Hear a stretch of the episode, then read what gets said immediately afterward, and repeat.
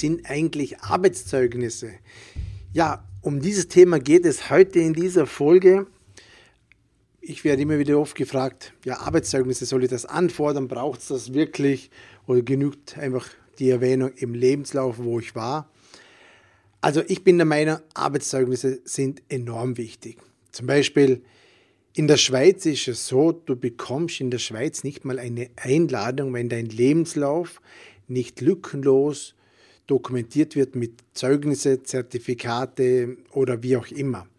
Also da nutzt es gar nichts, was du ins, in den Lebenslauf reinschreibst, wenn du es nicht äh, mit einem Schulzeugnis, mit einem Arbeitszeugnis auch belegen kannst, dass du dort gewesen bist. Also da ist es ganz, ganz wichtig, dass du überhaupt, überhaupt eine Einladung bekommst.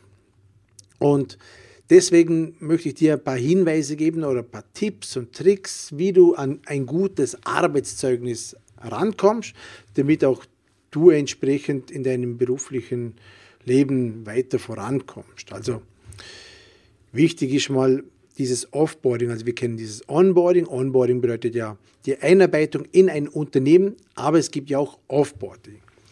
Und grundsätzlich gilt einmal die Devise, wenn du jetzt sagst, okay, mir gefällt es bei meinem aktuellen Arbeitgeber nicht mehr oder vielleicht wurde auch ich gekündigt, aus welchen Gründen auch immer. Das heißt, grundsätzlich gilt hier mal die Devise, der erste Eindruck zählt und der letzte bleibt. Viele machen oftmals den Fehler, wenn sie ein Unternehmen verlassen, dann werden sie am Schluss nachlässig, sie machen ihre Arbeit nicht mehr ordentlich, dann feiert man zur Abwechslung mal wieder mal Krankenstand oder wie auch immer und die Trennung endet nicht im Guten. Egal aus welchem Grund es zur Trennung kommt, bleib bitte bis zum Schluss professionell, auch wenn es oftmals mühsam ist, weil man ist mit dem Kopf schon beim neuen Arbeitgeber, man hat schon abgeschlossen, die, die Kollegen, die nerven nur noch, aber bleib am besten so professionell wie möglich, weil es geht ja um deine Karriere und es geht nicht, ob das Unternehmen ähm, gut davonkommt oder wie auch immer. Das Unternehmen, das du verlässt, das wird weiter bestehen. Aber du musst da auf dich schauen, wie kannst du für dich selber das Bestmögliche herausholen. Und das geht, indem dass du so professionell wie möglich bis zum letzten Tag bleibst. Und da möchte ich dir ein paar Tipps mitgeben, wie du das Ganze am besten untermauern kannst. Also ich erlebe es halt oft, dass viele am Schluss dann äh, irgendwo eine Freistellung erzwingen, erzwingen möchten. Ähm, das heißt, bezahlt die Freizeit, eine lange, die Kündigungsfrist auskosten, mit Urlaub, ein bisschen äh, die, die schönen Sonnentage genießen. Aber eine Trennung, die im Guten endet, bedeutet auch mal Kompromisse eingehen. Kompromisse bedeutet eine ordentliche Übergabe machen. Man gibt die Informationen, die noch offen sind, äh, an die Kollegen weiter. Wenn es sehr professionell war, dann wird, wird man oftmals sogar ähm, die nachfolgende Person einarbeiten und man bleibt einfach bis zum letzten Tag, weil vielleicht viel Arbeit ist und man macht seinen Job einfach im besten Wissen und Gewissen bis zum Schluss. Hier bei uns, zum Beispiel in der Region Vorarlberg, man sagt immer, Vorarlberg ist ein Dorf, also man sieht sich ja immer zweimal im Leben. Deswegen beende dein Dienstverhältnis so professionell wie möglich und, ein, und die meisten Dienstverhältnisse laut Statistik werden im Guten beendet und enden mit einer einvernehmlichen Lösung. Eine einvernehmliche Lösung bedeutet, es werden keine besonderen Fristen eingehalten. Man vereinbart einen gewissen Tag X, komm, wir machen einvernehmliche Lösung, das kann zum Beispiel sogar der Tag heute sein, äh, in dem die Unterredung stattfindet. Die ganzen Ansprüche, die bekommt man trotzdem ausbezahlt, also die ganzen Sonderzahlungen und der offene Urlaub wird dann ausbezahlt und so weiter. Aber beide Seiten verzichten auf, auf, auf besonders lange Kündigungsfristen, die es ja bei entsprechenden Dienstverhältnissen oder Verträgen oder Kollektivverträgen einfach gibt. Also das kann Monate teilweise gehen.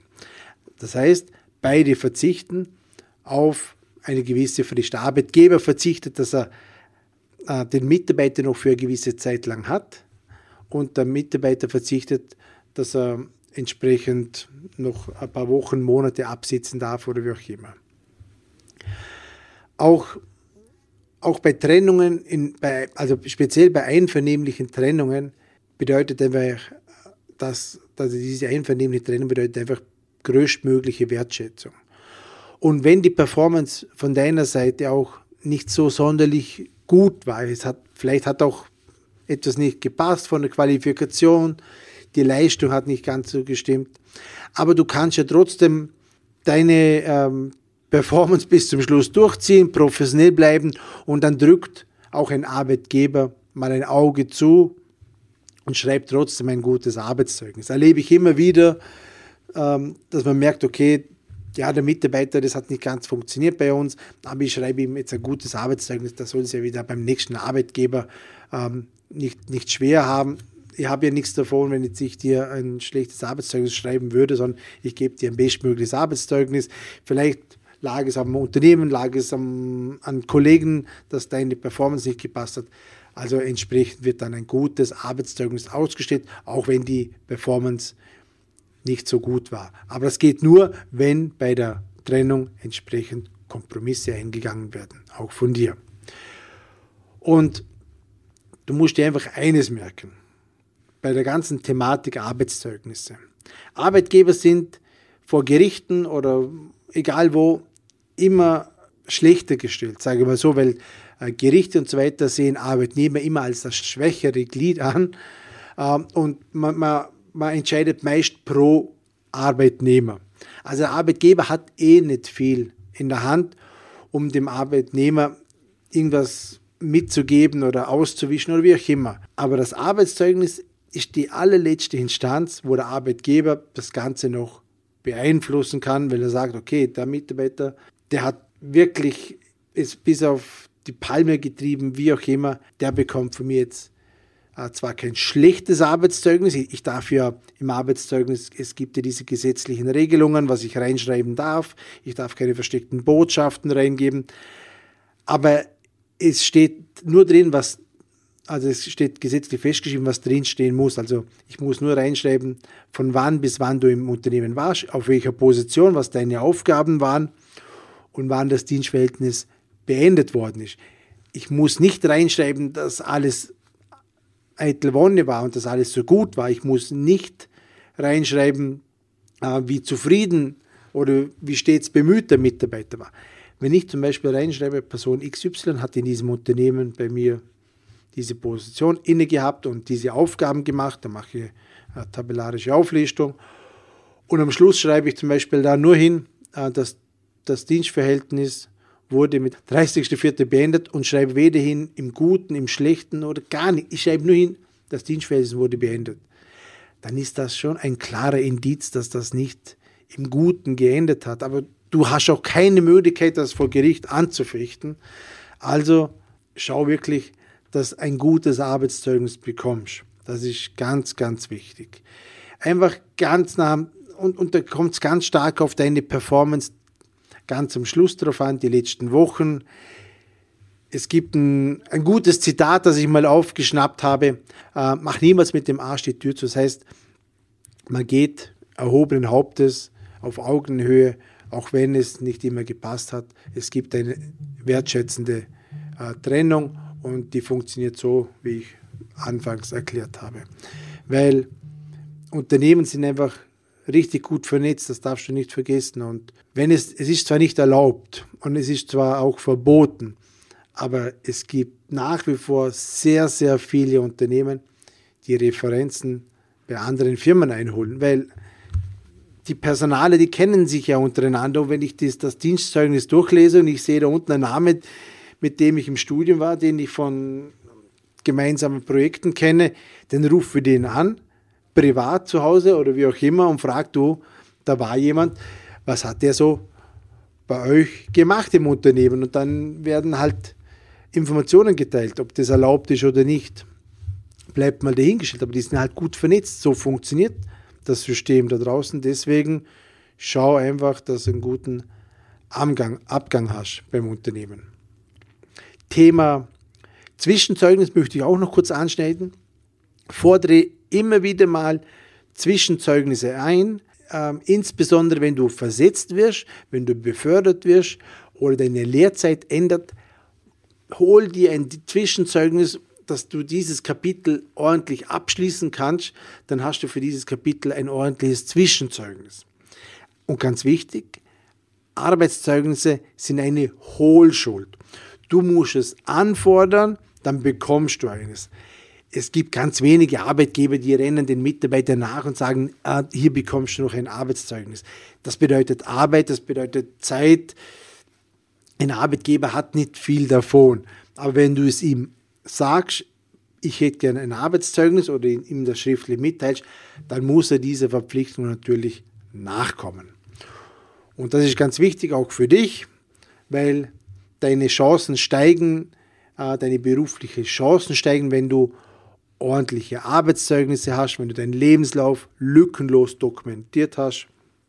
Das ist einfach auch bei uns. Ich, wir bekommen ja selber sehr viele Bewerbungen. Und diese Bewerbungen, die einfach professionell sind, die erkennt man auf einen Blick. Die haben einen schönen Lebenslauf, der ordentlich geschrieben ist. Dann sind, ist da ein Anhang dabei mit allen Zeugnissen und Zertifikaten. Da gibt es keine Spekulationen, warum und weshalb wurde das so geschrieben. Das ist einfach eins zu eins abgebildet. Und die bekommen eher eine Einladung, die werden schneller bearbeitet und äh, haben die beruflichen Chancen äh, am Ende für eine Einstellung, die steigen natürlich auch, wenn ich einfach äh, diese tolle Dokumentation habe, weil ich als Arbeitgeber denke mir, wow, also wenn der auch bei meinem Unternehmen so arbeitet, so professionell, so lückenlos, diese Person möchte ich einfach haben. Also das sagt ganz, ganz viel auch über den zukünftigen Mitarbeiter aus, wie sich die Person bewirbt. Ganz klar. Ja, ich hoffe, du konntest jetzt in dieser Folge was mitnehmen. Thema Arbeitszeugnisse. Fassen wir kurz zusammen. Schau einfach, dass du ein gutes Arbeitszeugnis bekommst. Mach einen sauberen Abgang. Fordere auch zwischenzeitlich Zwischenzeugnisse ein, ähm, dass du das gemacht hast, wenn du befördert wirst, versetzt wirst, wie auch immer, was gerade an, ähm, ansteht. Und ja, das war's dann. Ich habe jetzt, glaube ich, nichts vergessen. Äh, sollte noch was offen sein, könnt ihr mir natürlich gerne schreiben. Ich freue mich derweil auf eine tolle Bewertung. Am besten auf iTunes, auf, bei Apple, im Apple Podcast. Äh, diese Bewertungen sind für uns ganz, ganz wichtig, dass man uns auch wirklich hört. Empfehle uns gerne weiter, würde uns natürlich freuen. Bis dahin, bis zum nächsten Mal. Dein Martin Hagen. Tschüss.